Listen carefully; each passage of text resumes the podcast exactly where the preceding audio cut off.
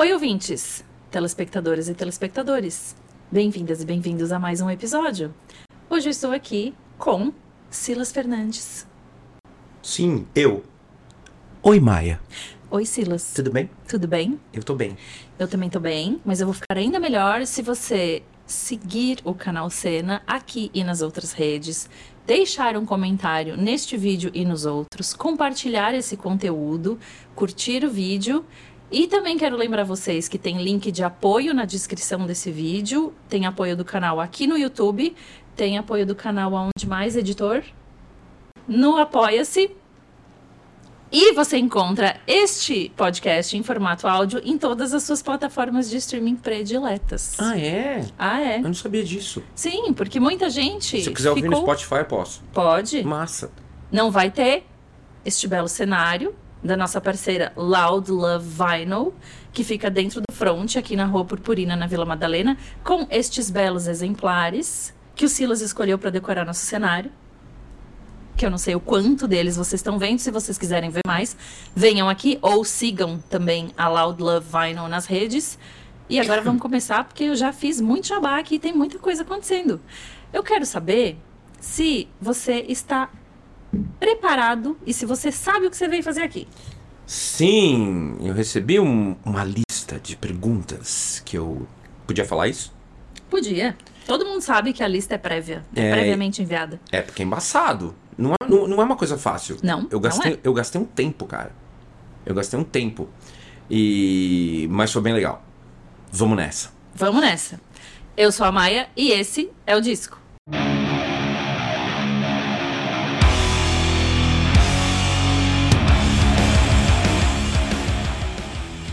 Lá, eu já quero saber, apesar de que dessa vez essa pergunta vai ficar um pouco bagunçada, porque eu estava junto. Mas eu sempre mando uma pergunta que não tá aí na lista, Uhum. que é o que foi que você escutou, qual foi o disco que você escutou vindo pra cá? Vindo pra cá, hoje, você diz, Uhum. foi o Load. Porque o Estevão pôs no carro porque ele tava com a música na cabeça. Ele queria ouvir Until It Sleeps. E a gente veio escutando esse disco. Não por minha escolha que isso fique claro. Apesar que é um puta disco, vamos combinar. Importante, importante. Mas Uhum. aí eu, eu, eu falei que era meio O marmelada Load porque eu, eu sabia. não falei do Metallica, né? Metallica É. Load. Metallica, o Load. Foi do Esteban? É. Segundo ele, melhor disco do Metallica. Você tá brincando, sério? Não, não é. Melhor é Justice for Tá. Eu discordo pra caralho. Corta, editor. Corta. Chega. Estamos invadindo Não, meu deixa, programa. deixa, deixa. O editor tá invadindo meu programa. Tem que. Vamos brigar. Vamos brigar. Disco que você salvaria da sua casa pegando fogo. Já vamos começar assim. Simples. Judas Priest Screaming for Vengeance. Qual é a significação emocional desse disco pra você? Absolutamente tudo. É, quando eu vi esse disco, pra mim foi assim, tipo. Como é que eu vou descrever isso? Foi mágico. Tão mágico que às vezes eu penso que, que eu tô sonhando e esse disco não existe. Nossa. É, pra mim é, é- é inacreditável como esse disco é, é mágico, na minha opinião. Primeiro que ele envelheceu bem, eu acho, ele ainda soa atual. Segundo que eu comecei a tocar guitarra por causa da música Electric Eye e o solo de Electric Eye, eu falei, é isso que eu quero fazer o resto da minha vida, quando eu vi o solo. E, e eu acho o disco, eu acho um disco não acho um disco simplesmente um disco de metal. Eu acho que é, é um disco de é um ótimo exemplo de heavy metal, do que é heavy metal. Sim. Concordo com o Zack Mild. Conhece o Zack Mild? Zack Wild falou que se ele tivesse que apresentar para uma criança ou para um alienígena o que é heavy metal, ele apresentaria esse disco. Olha o Zac Wild roubando a minha pauta, apresentando música pro ET. É, mas assim, calma. Tá. É, Ali você falou música, não metal, É, né? tá. Enfim, Bem. É, então assim, o disco que tem uma importância gigante pra mim. Eu devia ter o quê? Uns 16 anos quando eu vi a primeira vez. Tá. E, eu, e é, eu acho, acho a produção excelente, composição. Tem, não, eu não tenho nenhuma música nesse disco que eu acho ruim, todas eu acho maravilhosa. Eu acho que é o momento mais brilhante do Judas Priest. E, e é um disco que mexeu muito com a minha cabeça, por causa de timbre, por causa de a sonoridade dos instrumentos, é, a performance, como eu falei. Então, assim, decidi tocar guitarra por causa desse disco. Porque eu falei, não, isso, isso, isso. Agora tem alguém fazendo o que eu gostaria de ouvir. E pra mim é um disco espetacular. Por causa disso que ele, ele é o primeiro, sem, assim, sem pensar. É Nem esse disco que eu salvaria. Tá pegando fogo é e esse. vai. É. Muito bom. E todas as versões. Os, re- os quatro remasters que eu tenho, o vinil, o picture disc e o primeiro CD É, é uma sacolinha, uma bela sacolinha. e os bottoms. Tá bom. Bota tudo na mesma sacola E foge. pra sair correndo. Um disco que você ainda não decidiu se gosta ou se não gosta. Isso é cruel. Tem bastante disco, mas assim, um que é, é uma coisa que é uma dúvida pra mim, porque todo mundo acha que é um clássico, e eu não sei se eu gosto ou não gosto, muita gente vai querer me matar. Among the Living do Anthrax. Qual é a coisa do desse vai não vai aí? É que tem um disco antes desse que chama Spreading His, Di- It- His Disease, alguma coisa assim, não lembro. Eu acho esse disco melhor que Among the Living, mas muita gente vai discordar porque Among the Living é maior, é um disco mais bem sucedido. Mas eu não sei, eu não acho as composições tão. Não mexe comigo como mexe um disco anterior. E aí aquele negócio assim, pô, mas esse disco é. Todo mundo ama muito mais isso, fala-se muito menos do disco anterior, mas eu não consigo entender o porquê. E às vezes eu amo, eu sei que tem riffs maravilhosos, mas a parte de backing vocal eu acho estranha, acho muito alto, acho meio timing estranho, às vezes umas coisas me incomodam algumas coisas no disco que eu não, não sei se eu gosto ou se eu não gosto. Eu tenho uma relação de amor e ódio com esse disco. Entendo. Bi- bizarro, muita gente fala assim, puto, o cara tá ficando louco. Eu, eu, eu sei, eu entendo. Eu te entendo, cara. Todo mundo aqui se entende. Eu quero saber que disco você redescobriu na quarentena. Ele reapareceu, assim, na sua coleção. Sim, disco maravilhoso, não sei se você conhece. Andrew, Andrew WK, o primeiro. Aquele do, Uhum. Do Nariz do, Sangrando. Nariz Sangrando. Porque, mano, pandemia aquele disco era necessário, porque é o disco mais pra cima de todos, né, cara? Verdade. Eu redescobri, ainda mostrei pra minha filha, minhas duas filhas mais velhas, e foi sensacional. Tipo, puta. Até clipe, fui buscar clipe que eu nunca tinha visto. Tudo é na ver- pandemia. É verdade. É, é muito bom esse disco. Eu, eu acho que a, a carreira dele meio que meio que parou ali naquele disco que é um disco espetacular e é depois não teve muita coisa na mesma onda. Não, eu não sei nem onde ele anda. Ele casou com uma atriz de Hollywood. Esqueci Olha. o nome dela, a mina que fazia Two Bo- Broke Girls, a morena.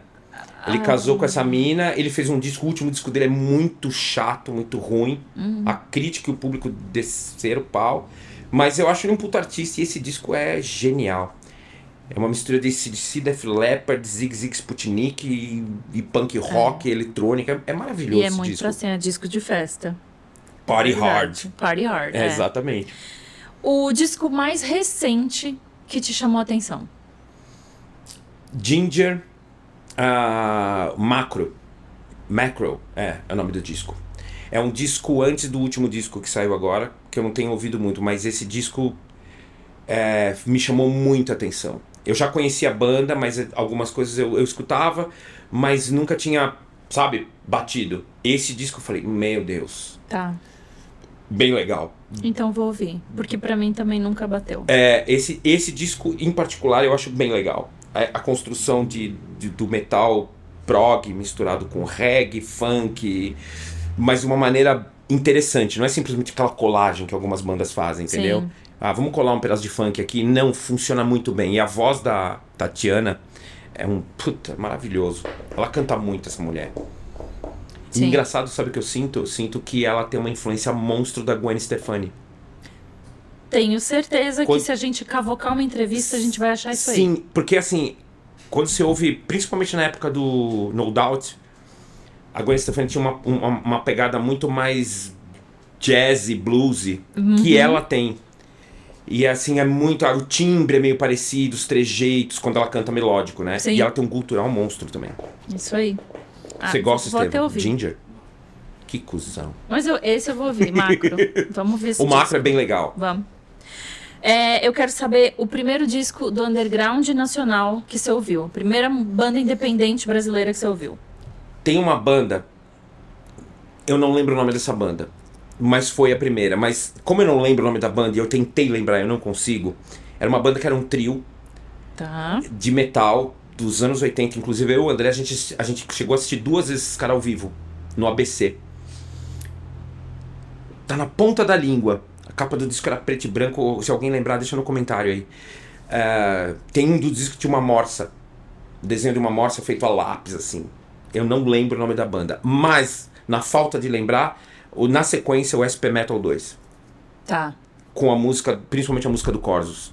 É, como é que era o nome? Guerreiros do Metal? Guerreiros do Metal. Eu pirava nessa música. Eu pirava, pira quando era moleque, assim. E isso não te fez querer tocar guitarra como depois o Judas Priest fez? Não, já tinha ouvido Judas, já tinha decidido. Mas assim, já tinha decidido. Já, Tá. eu acho. É, acho que sim.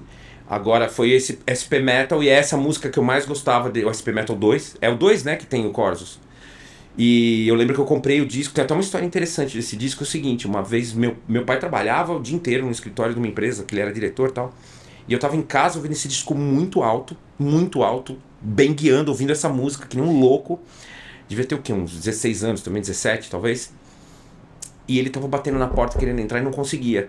Ele ficou acho que duas horas e eu repetia a música toda hora, alto pra caralho. Ele entrou, pegou o disco quebrou de raiva. eu lembro até hoje disso. na rua, né? O SP, meu SP Metal foi quebrado pelo meu pai, cara. Massa isso. É. Pelo menos teve todo um contexto, Tem um né? contexto. Porra, Não cara, foi eu- esquecido no sol dentro do carro. Ele não falou nada. Ele não falou nada. Ele entrou, ele tirou a agulha e fez assim. E saiu. Porque ele tava com tanta raiva, cara. Ele tava com tanta. Apenas um ataque de ódio. Eu- Coisas que o metal gera emoções é, em você. é, pode crer, isso aí.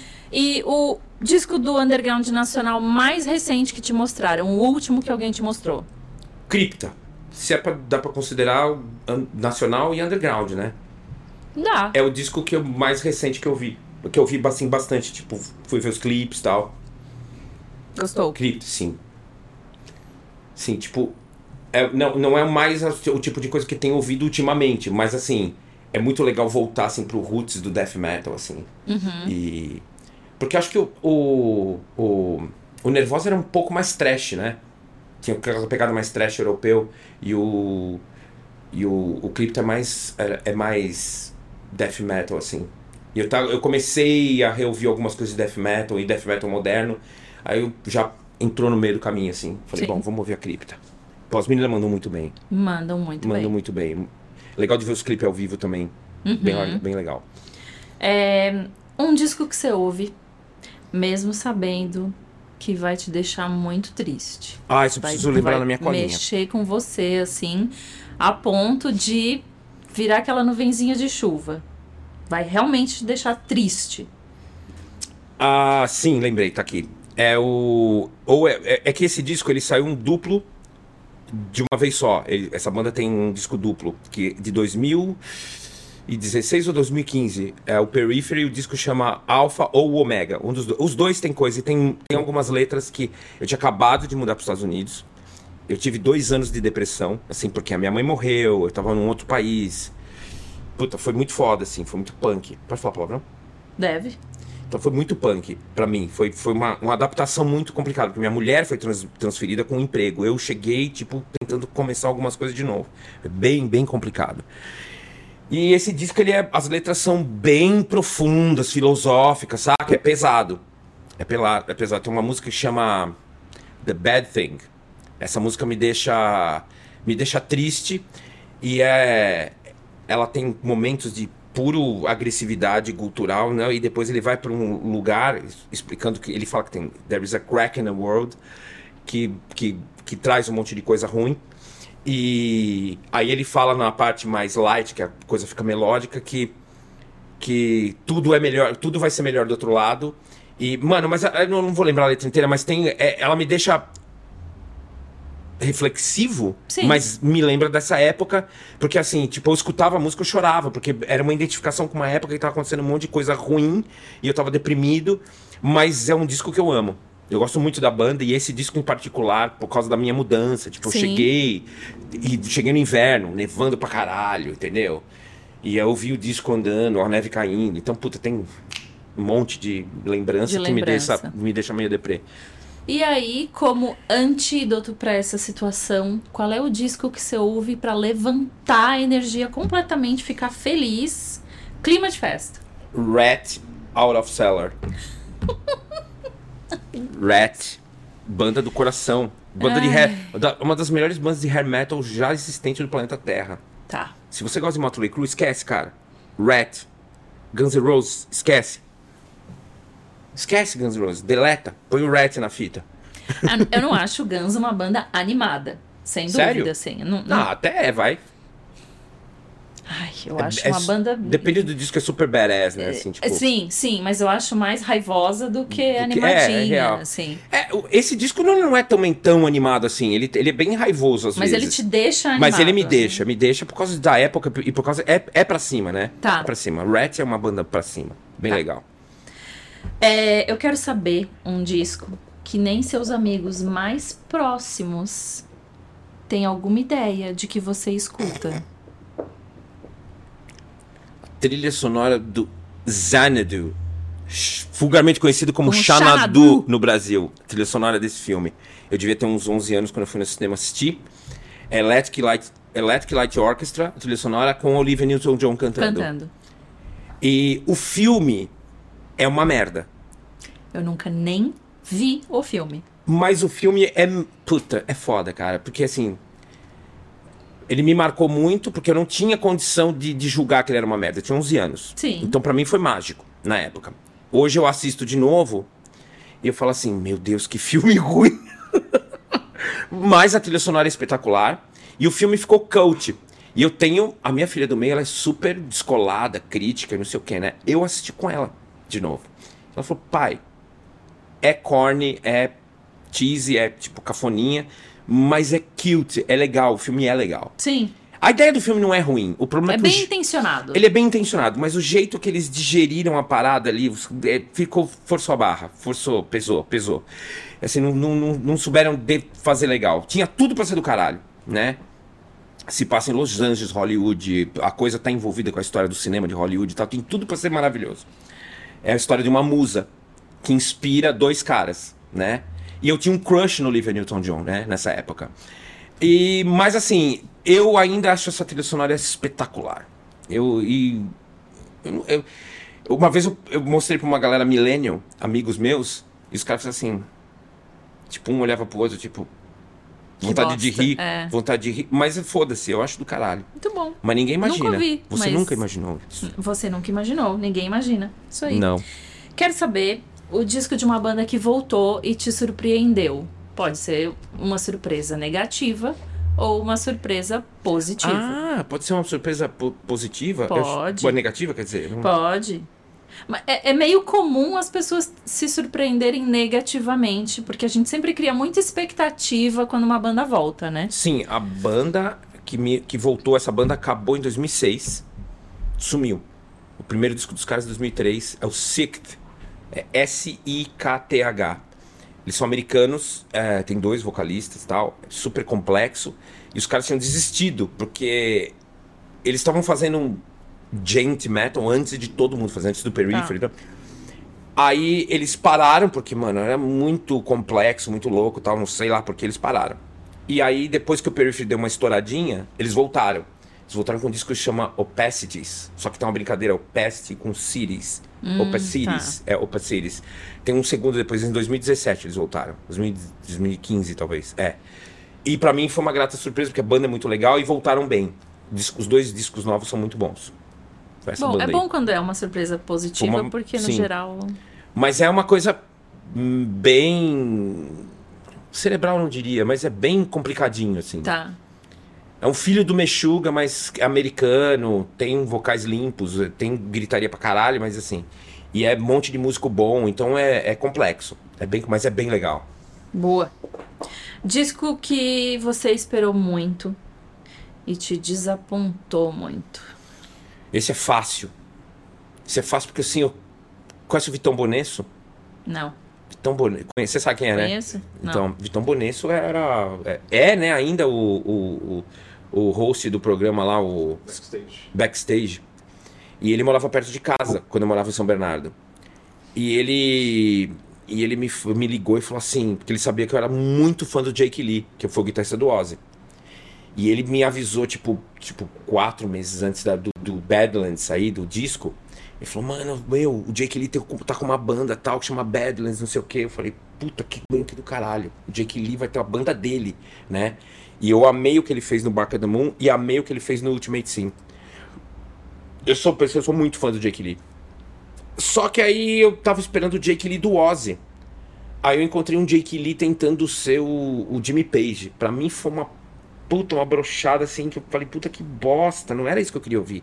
É legal, Badlands é uma banda legal, mas não era o que eu queria ouvir na época. Eu queria ver o cara, eu queria ver o Jake Lee fazendo o que ele fazia no Ozzy. Entendeu? Para mim foi uma. Eu era muito novo, talvez eu ouça diferentes. Mesmo assim, eu ouço esse disco, é, é legal. Mas é muito Led Zeppelin com anabolizante, saca? Eu não, não curto muito. Sim, mas é a questão de que expectativa é uma bosta. É. Né? E, mano, que a gente é que e vamos coloca... combinar, quantas bandas já tiveram que tentam emular o Led Zeppelin? Kingdom Come era o nome da banda, né? Kingdom Come, é, o Badlands, agora esses caras do. Não preciso falar o nome, não vou lembrar agora. Como é que é o nome do. do- A banda que é igualzinho Led Zeppelin, agora o. Greta Van Fleet. Greta Van Fleet. Ah, prefiro ouvir o original. É, Sei lá, acho meio estranha essa história de todo mundo querer ser o Led Zeppelin o tempo todo. Entendo por Sim, quê, é. mas, né?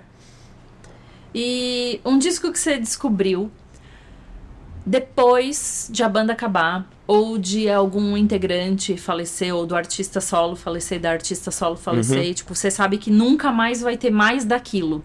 É, a banda acabou, até onde eu sei, a banda acabou. Que é a banda do George Clinton com o Bootsy Collins, Funkadelic. O disco chama Maggot Brain. Vocês conhecem, Estevão? Não? Esse disco, de que ano é esse disco? Esse- acho que é 7-3. Eu não tô lembrada. É, é maravilhoso esse disco. E aí, quando eu escutei... Eu, eu comecei a escutar esse disco por causa do Buckethead. O Buckethead é muito influenciado, porque o, o Bootsy Collins, o baixista, tocou com, em várias coisas do, do Buckethead. Você lembra, você lembra? Não sei se você sabe quem é o Bootsy Collins. É o, o baixista que usa uma baixo que é uma estrela, que usa um... Sim, sim. o Lembra aquela música Grooves in the Heart? Ele, é- ele dá um boi pros caras e aparece lá. Esse é o baixista do Funkadelic. Que é um puta baixista, um, o George Clinton, que é o, o cara junto com ele no Funkadelic. Sim. E esse álbum, quando eu ouvi, eu descobri esse álbum talvez em 2006. Tá. Muito, a banda já tinha acabado faz muito tempo, por causa do Buckethead, eu fui ouvir. Aí que eu falei assim, ah, entendi de onde veio o Prince, entendi de onde veio o, o Lenny Kravitz. Tá tudo ali, cara. Tá. Tá tudo ali. Aí eu falei assim, mano do céu, como a gente não tem referência. Tá, tá ali, cara. Tá ali. Funkadelic Maggot Brain, espetacular. Ouça esse disco. Quero ouvir. Quero ver. Porque é verdade, a gente não tem referência. Não, é, a gente, Né? a gente acha que a gente conhece música, a gente... Aham, não conheço nada.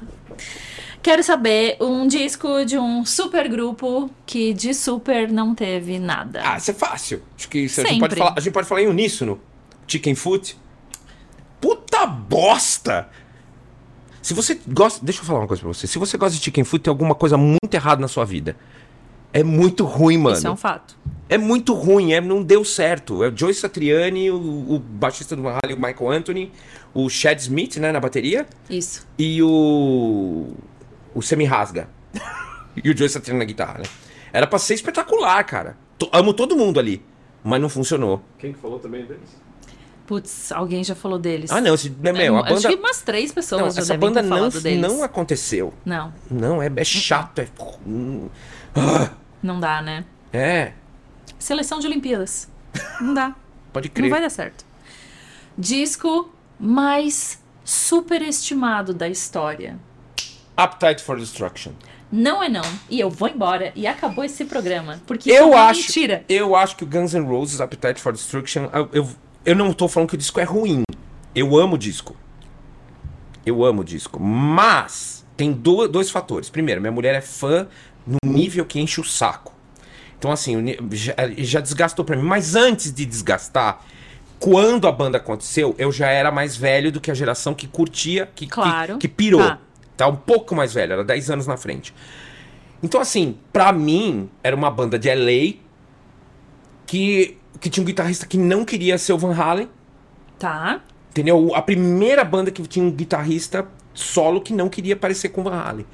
E um cara super boa pinta no vocal. Eu acho que é o grande, o grande lance do Guns N' Roses é esse.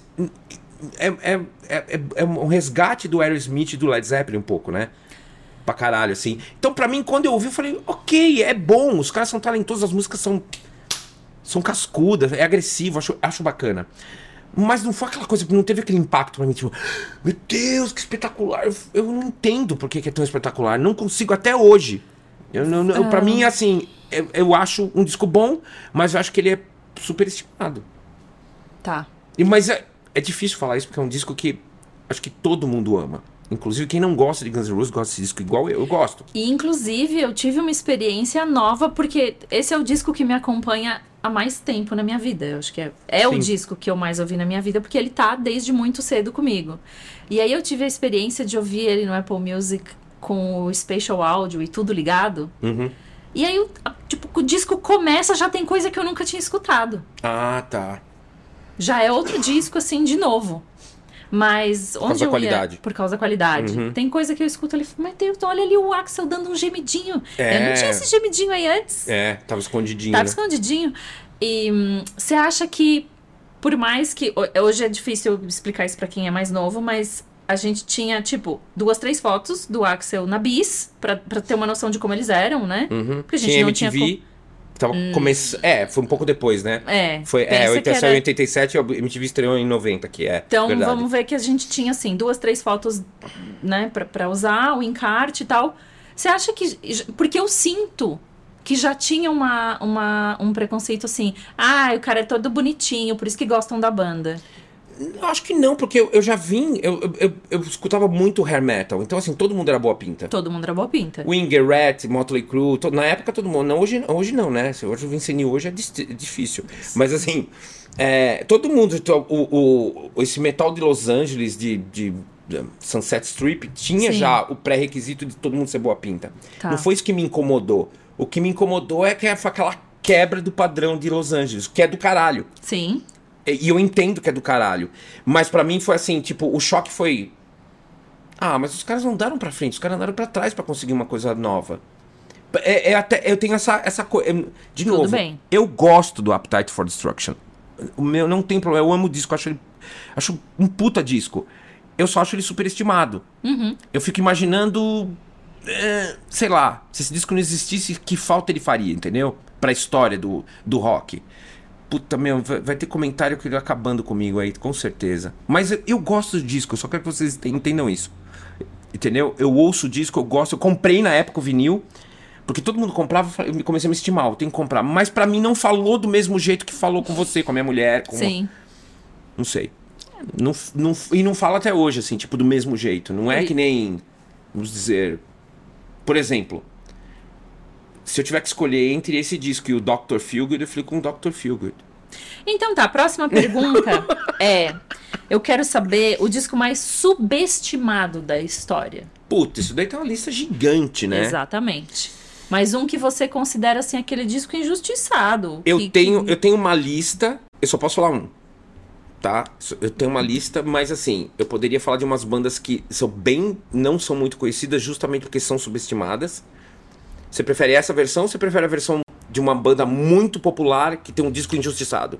Você pode me dar as duas versões porque alguém, que é o nosso editor, abriu um precedente e respondeu dois discos. Então eu preciso liberar pra todo mundo que vem aqui. Então eu preciso falar. meia. Primeiro, ah, vou falar da banda que é uma banda pequena, que não aconteceu, que chama Shotgun Messiah. Tem um disco que chama. Second Coming.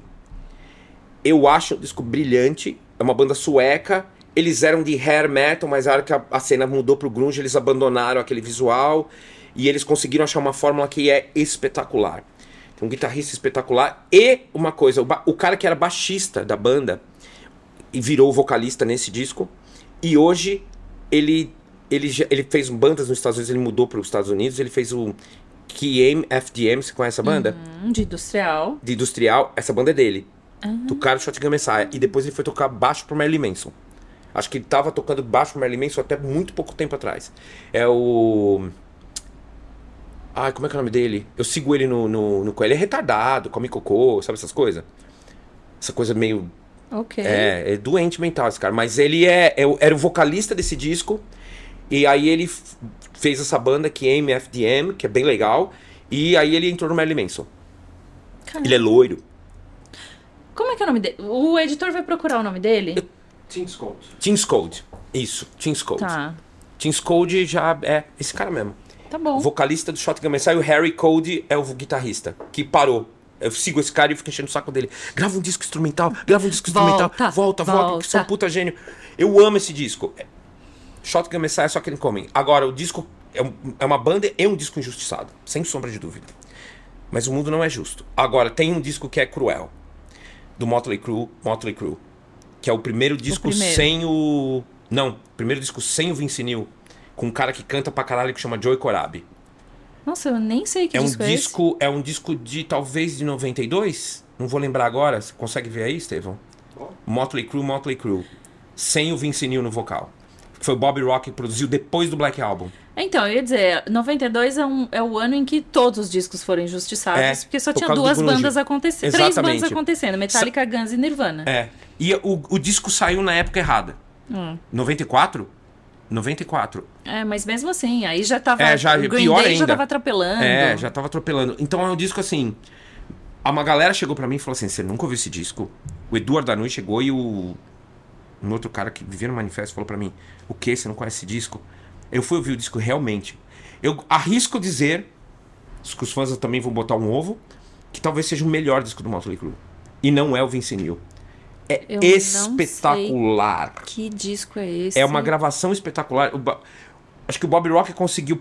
Ele saiu do Black Album e ele fez esse disco assim, puta, eu vou fazer um disco com uma gravação ainda. Uma produção ainda superior. E não é só a gravação, as composições são maravilhosas. O disco inteiro é bom. É muito, muito legal esse disco e é um disco injustiçadaço. Olha Saiu na só. época errada. Saiu na época errada. Total. O- um disco do underground nacional, já que estamos falando de coisas injustiçadas, que você quer aproveitar pra divulgar. Indireto. Que é uma banda que não existe, né? Mas a- o mundo precisa ouvir esse disco. Eu acho. A banda do, do Dolabella e do Augusto Nogueira. Jean Dolabella, que era a batera do Sepultura. Vai aparecer o- a capinha aqui? Vai, vai. Por favor, cara, ouça esse disco. É um disco instrumental, apesar de que tem duas músicas cantadas. Ou duas ou uma? Duas. Uma é com o. Milton Nascimento e a outra é a Pete, cantando uma música do. do Chico Buarque. Cálice. Cálice. Que disco espetacular, que banda espetacular, que guitarrista espetacular, que bateria espetacular, groove. Uma, levaram o lance do- da música instrumental por um nível que todo mundo que é músico ou não que eu mostro esse disco fica assim, ó. Tipo, De boca aberta. então precisa. O mundo precisa ouvir esse disco. É o clipe do metrô? É, que nunca foi feito. Né? Sim, mas é do clipe do metrô.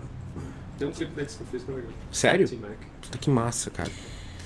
Queria ver. Pra, pra entrarmos nas, nas perguntas que começam a doer mais um pouco, na hora de escolher, o disco que você mais ouviu na vida.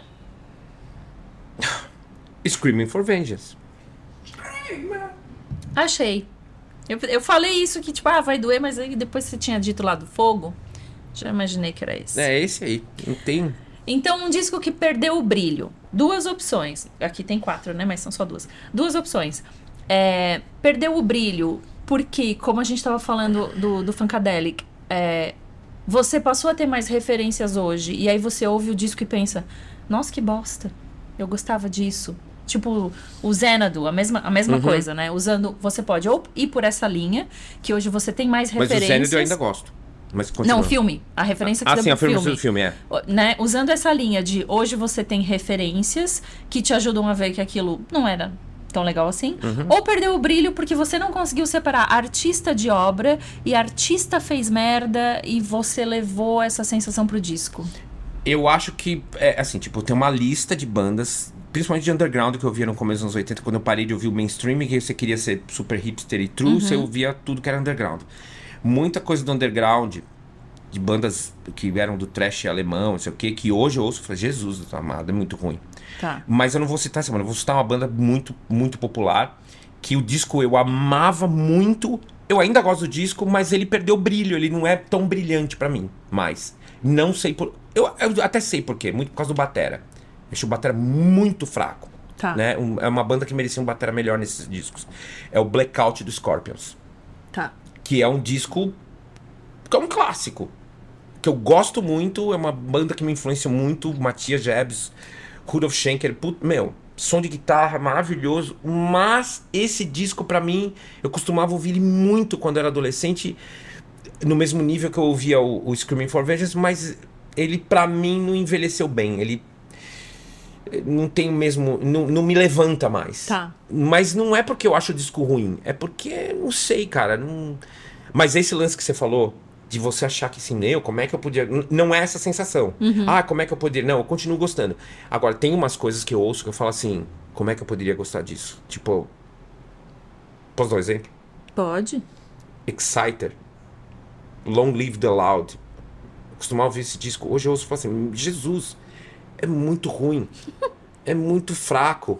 E aí, e, assim, diferente de ouvir o Celtic Frost to Megatherium, naquela época, mesma época do Long Live the Loud, hoje eu ouço, ouço to Megatherium e falo assim, ainda é um puta disco. Tá.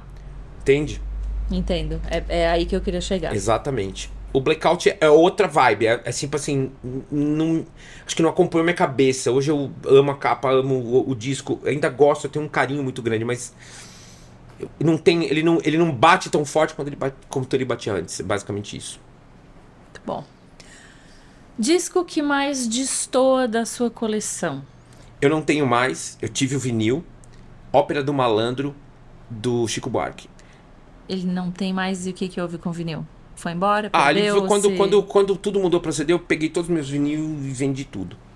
Burro pra caralho. E, mas eu, eu, eu, eu escuto no Spotify hoje. Não Sim. comprei de novo em CD e tal, mas eu tive o vinil. E eu amava. Ama, eu, eu acho uma obra-prima esse disco. Eu gosto muito de Chico Buarque. De música brasileira, assim, tipo. É um dos caras que eu mais gosto, assim. Entre outros. Sim, Mas esse destoa muito. destoa. Puta, um monte de trash, hair metal, industrial, e aí tem lá. Tinha lá o Chico Buarque no meio. Entre outras coisas esquisitas. O Xanadu. Um Xanadu aqui, um Chico Buarque ali. É. Boa. Quero saber o último disco que você obrigou alguém a ouvir. Tipo, ouve isso aqui, é muito bom, você vai gostar. Eu garanto que você vai gostar. E você ficou em- ali enchendo o Ah, saco da sim, pessoa. eu enchi o saco de bastante gente. O último foi um amigo meu que mora lá comigo, agora deve fazer menos de um ano, que ele não conhecia. É uma banda que não. que é uma banda infelizmente acabou. É uma banda sueca que chama Mnemic. Hum. O álbum é o Audio Injected Soul. Audio Injected Soul. Tá. Alma injetada de áudio. E você ficou em- é, implorando pra ele ouvir por quê? Eu não implorei, eu obriguei ele a ouvir. Nossa. Tipo, pus ele tava do meu lado ajudando a montar a mesa do meu estúdio. Fica aqui. Eu falei, mano, ouvi isso. Aí ele pirou tal. Eu acho um disco também. É uma banda que não, acontece, não aconteceu. A banda tem 4, 5 discos, acabou. Infelizmente, mas eu acho genial também. É um disco que eu. Puta, acho. Meio que, meio que mudou a minha vida na época que eu ouvi assim. Foda. Uau! É um. É tipo. Pensa num Mexuga, uma pitadinha mais pop, assim. Mais digerível. Já é pra mim. É. Legal. Bem legal. Interessante. Pior disco da sua banda favorita? Pior disco. Ah, Nostradamus, do Judas Priest. Mas é muito ruim. De nome ele já começa mal. Já começa mal. Mas ele é conceito? É tipo é um, con- sobre o é, Nostradamus? É, é, é um disco conceitual e a galera chama de Nós Cagamos. Nossa, É eu bem- nem ouvi, é já não ruim, gostei. é bem não, ruim. Igual o desavó do Estevão, não ouvi e não gostei. Qual? A avó do Estevão falava, não ouvi e não ah, gostei. não ouvi, não gostei. É, é bem isso. Eu não cheguei a ouvir muito, assim, eu, eu, eu, eu dei uma ouvida, assim, de rabo de música, pedaços de música, Hum. mas as críticas foram tão negativas que eu perdi o tesão de, de conferir o resto. Tá. É, não. Será que vai ter alguém falando assim, não, esse disco é bom? Porque eu nunca Vai. ouvi ninguém falando que esse disco é bom. Sempre tem, gente. A ideia desse programa é essa. Defendam os discos que vocês gostam e deem segundas chances para discos que vocês detestaram inicialmente. O jogo pode virar. É.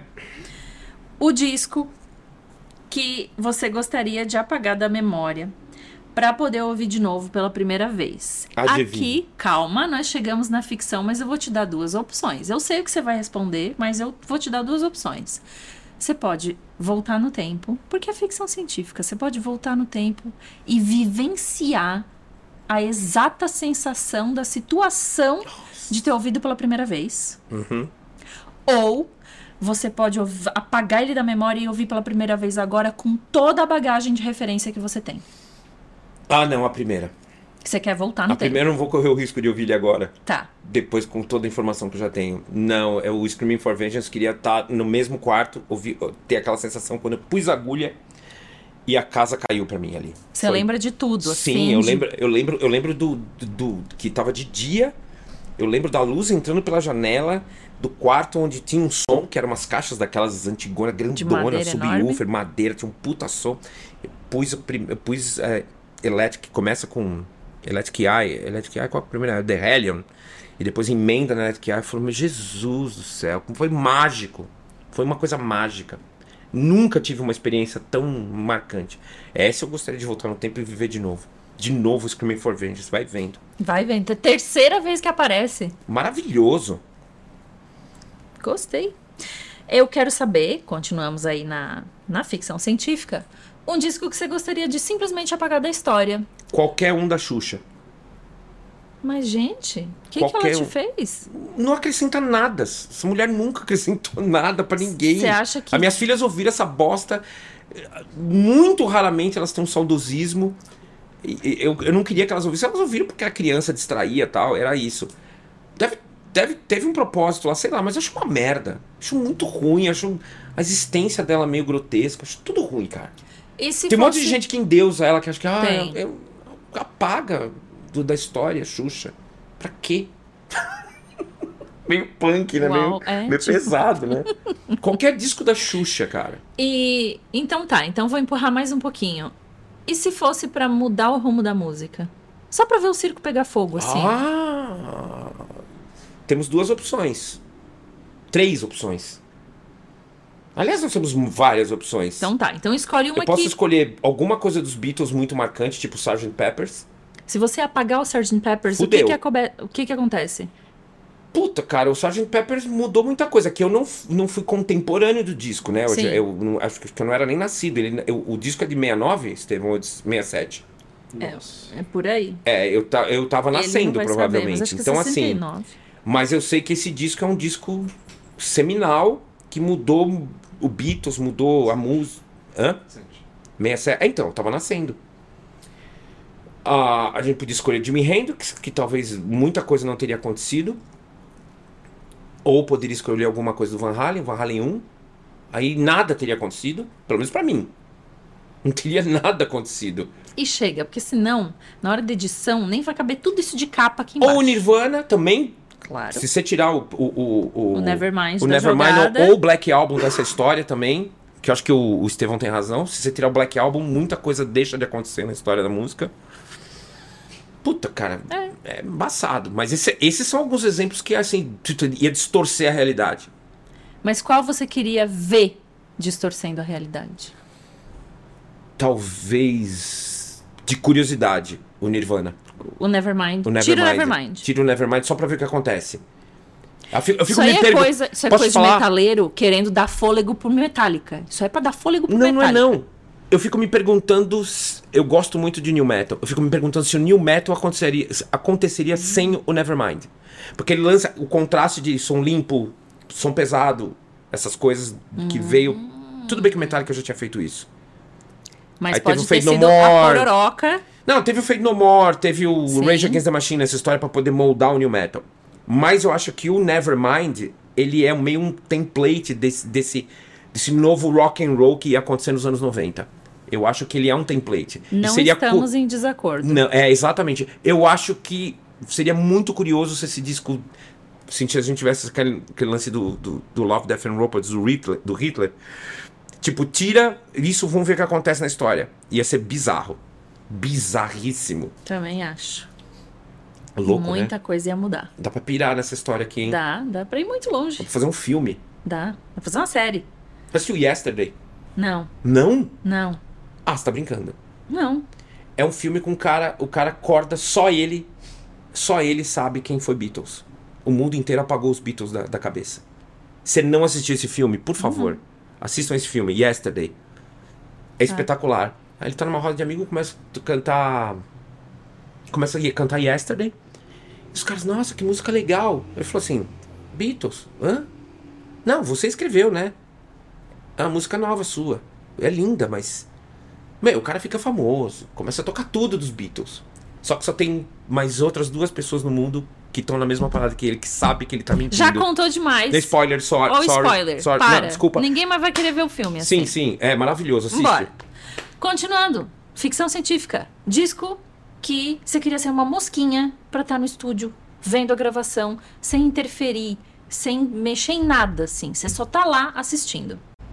A disco que você gosta, Somewhere in Time do Iron Maiden. O que, que você acha que você ia ver nessa gravação? Tudo que eu tenho curiosidade. É porque tem até no meu canal um, um disco com o ampli que foi usado. E eu gostaria muito de saber como aquele som de guitarra foi gravado nos detalhes, apesar de saber que foi aquele ampli o disco inteiro, que é um ampli transistorizado, foi a primeira vez que o Iron Maiden fez assim, ó, nós vamos mudou tudo. Entendeu? Porque cada disco do Iron Maiden tem uma cara até um certo determinado ponto. Esse disco era o disco da ficção científica. Que eles trouxeram um monte de, de, de literatura de ficção científica, Tá. um monte de, de referência. É, o disco é espetacular, é, liricamente espetacular. O som de guitarra falou assim: esse é o som de guitarra que nós vamos usar. Não tem válvula, amplificador transistorizado, é um, é um amplificador Galen-Kruger. E é. E tem, pra mim tem um som mágico, eu até comprei o ampli. E assim, é, eu queria estar ali pra ver que, como é que foi tudo. Som de bateria, eu queria, puta, muito. Muito. Gosto muito desse disco. Tem muito fã de Iron Maiden nesse programa. Tem. Eu, ah, tô, eu tô assombrada. ah, não tem como, né, mano? Tem. Tem É que como, você só não pegou. Iron Maiden numa, hora que, numa época que os fãs já eram muito chatos. Nós pegamos uma época que os fãs ainda eram fãs normais, entendeu? Normais, normais. Entendeu? né? Então, assim, não, não, não, quem é mais velho não tem muito esse bode, assim. Sim. Tipo, consegue ouvir numa boa. Esta preguiça. Essa preguiça. essa- Mas depois desse disco, tem um, tem um que chama Seventh Sun. Daí pra frente eu parei de ouvir. Tá. Só até o Seventh Sun. eu vi- eu- depois, a minha opinião, acho que os caras se repetiram muito. O que é normal. Né? O que é normal quando você tem, sei lá, 30 discos de É. estúdio, 35, nem sei. Exige pra demais mais. da banda se renovar toda hora. Mas os caras É. conseguiram até aí se renovar. É bem legal. Disco do qual você gostaria de ter participado. E aí, participar pode ser qualquer coisa. Pode ser tocando um instrumento, pode ser fazendo backing vocal, pode ser fazendo a foto da capa, pode ser fazendo a ilustração da capa, Sim, pode ser o que você quiser. A ilustração da capa, sem sombra de dúvida, de um disco que é um clássico e tem a pior capa da história do metal, Paranoid, do Black Sabbath. Putz, Eu, mano, se eu tivesse lá, eu ia falar assim, deixa eu fazer essa capa. por Pelo favor, amor de Deus, aquela capa é muito feia, mano. o que, que você faria? Qualquer coisa menos aquilo. Aquela foto é muito ruim. Desenhava uma casinha com uma Meu, árvore. é um disco tão espetacular, cara. Que capa horrível, velho. Puta que pariu. Paranoid do Black Sabbath. Precisa ter uma outra capa aquilo. Não sei Ótima como. resposta. Tem- meu, tem uma camiseta que fizeram da capa que ficou do caralho. Eles pegaram aquele cara ridículo com aquele escudo mas os caras fizeram uma espiral laranja numa camiseta roxa. Uhum. Escrito Paranoid estilizado. Ficou outra coisa. Maravilhoso. Já ajudou. Já, não, é linda a camiseta. Eu, eu queria achar ela pra comprar. Nunca achei, assim, só É, Parando foto. pra pensar, assim, é uma banda que também não, não, não tem capas valorizáveis. Mob Rules é uma puta capa. Como que é essa capa? É a capa dos. dos de umas criaturas asquerosas, assim, e tem um pano tudo rasgado, com uma cara de um capeta desenhado, assim. Foi os, os, os irmãos Hildebrandt que, que desenharam essa capa. Esses caras são os ilustradores monstro, assim. Tenho um monte de coisa desses caras. Não, mas você Essa capa é acertou em bacana. cheio. Essa capa é bem legal. Qual outra capa do Black Sabbath? Ah, Live Evil tem uma puta capa legal, né? Eu gosto da capa do volume 4. Acho bem É, não, elegante. fa- falei mal, mas é, é, uma, é, uma- é icônica. Bonita, elegante, É. limpa. O Master of Reality eu acho linda. Só escrito Master of Uhum. Reality em, em purple, assim, tipo, acho bem legal. É, é uma Agora, capa um Paranoid, bonito, né? Jesus Cristo, né? Que capa é, aquela, mano? Ardido. E aí, chegamos à nossa né, maior ficção científica, que o Zack Wilde já roubou mais ou menos essa pauta, fiquei sabendo. O ET cai na Terra. Nunca ouvi música. Aí aqui é tipo o seu, seu, seu, sua, o, o script ali do Yesterday, Uhum. né? Tá deletado da mente do ET. Ele não sabe o que é música, ele não tem essa noção. Você que vai mostrar. Ele caiu no seu quintal. Na Sim. neve lá, tá congeladinho, tadinho. Não sabe o que é música. Ele não sabe o que é música. O que Primeira- que você mostra A pra primeira ele? coisa que eu mostraria pra ele Que disco é esse? Cara, eu posso falar? Eu, se eu tivesse essa situação e eu tivesse que fazer isso, com certeza seria esse disco. Pra mostrar o que é música, não metal. Música. Música. Música boa, legal, que vai deixar você pra cima e você vai, vai deixar você reflexivo. Porque é música. isso, você quer abraçar Música. o ET. É, eu quero abraçar o ET, não, eu quero que ele entenda o que é música. Tá. O que, que é arte na música. Você vai ficar surpresa. Real, do Duran Duran. Eu acho que é uma, é uma ótima maneira de mostrar o que é música. Você está perdoado pelos seus comentários sobre o Guns N' Roses nesse momento. Mas assim, muito perdoado. Ganhou milhares de pontos. Puta, eu acho esse disco, meu.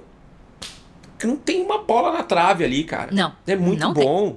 Muito bom. Tudo é bom. Tudo é bom. Tudo funciona. Obviamente, na sequência eu mostraria alguns outros. Claro. Mas eu começaria com esse. Depois ia mostrar clássicos, bossa nova. Mas, mano, começa. Ó, música, isso é música, cara. Música. Isso é o que a gente faz aqui na Terra. É. Puta, olha que demais. Puta exemplo bom, vai, fala aí. É, Não é um maravilha. disco maravilhoso? É maravilhoso. Já mostra De música real, depois vai pro Save Tudo. a Prayer, Ó, aí ele, né? Hungry Like a... Nossa, é muito bom. Perfeito, perfeito. Temos um ET feliz. Feliz. Não vai querer destruir a Terra, aqui ó, não vai querer fazer nada de mal pra gente. Uhum. ET vai ficar felizão. Adorei. Perfeito. Fechei com Dura Duran. Não Muito podia bom. deixar de, de Não, ter. não podia. Considerações finais. Considerações finais. Eu não sou isso que você tá vendo. Eu gosto de muito mais coisas além dos discos que eu falei. As considerações finais seriam mais discos, mais bandas. Vamos falar bandas que eu gostaria de citar, tipo Shoutout, assim, tipo Nine Inch Nails, Gojira. Estamos indo bem. O Rat eu já falei, né? Falou. Anthrax, Testament, todo mundo do thrash metal. Todo mundo do thrash metal, vai. Nenhum deles vai ficar chateado de não ter sido citado. Todo mundo vai. Soilwork, Seven Dust, Korn. Ai, ai. Então tá, gente. Tem, teria mais Foi, coisa foi muito falar. legal, tô muito feliz. E eu quero saber quem é que o Silas vai desafiar pra sentar nessa cadeirinha e responder essas perguntas. Quem você desafia pra vir aqui? mas Tem duas pessoas em mente. Hum. Tem que falar uma só. Hum. Você pode falar as duas, a gente tenta convidar. Jean Paton ou Andreas Kisser. Era uma boa. Interessante. Duas pessoas interessantes. De... O alemão eu acho que eu ia ficar surpreso. É. Apesar de que ia ser muita coisa parecida comigo. Eu gostaria de ver o alemão só por causa disso. Porque a gente tem basicamente a mesma idade. A gente começou a ouvir música junto. Sim. Tocava junto. Mano, com certeza ia ter muita coisa similar. Mas ia rolar uma padiose aqui, com certeza, por causa do Sim. Randy Rhodes. Está feito da minha parte o convite, porque eu não desafio ninguém, eu só convido as pessoas. Eu desafio o alemão Sepultura, Andreas Kisser. Muito bom. Eu falei alemão e não falei o nome dele nenhuma vez. Mas é, o Estevam já falou várias vezes, Sim. o pessoal já está acostumado, já vai tocar sirene, porque mencionou Sepultura. Sim. É isso, gente. Eu agradeço todo mundo que ficou até o final. Eu agradeço ao Silas de ter vindo aqui responder as Eu que perguntas. te agradeço. E eu quero também lembrar vocês novamente. Curtam, compartilhem, deixem um comentário. Eu esqueci de falar no começo, mas se você não participa desses comentários da rede do YouTube, você pode conversar com a gente mandando um e-mail para disco@canalcena.com. Se você está na turma que escuta esse podcast nas plataformas de streaming. A gente se vê no próximo episódio. Tchau. Disco é um podcast independente apresentado por mim, Maia Melchers. O roteiro desse episódio também foi feito por mim, Maia Melchers. A edição desse episódio foi feita por Estevam Comera. A foto da thumb desse episódio foi feita pelo Denis Gabriel no workshop do Silas, lá no Family Mob, durante o Guitar Day, que foi em julho desse ano. A música de abertura é do Rick Chain. O canal Cena gentilmente abriga esse podcast e os links de apoio estão aqui embaixo na descrição. A gente se vê no próximo episódio. Tchau!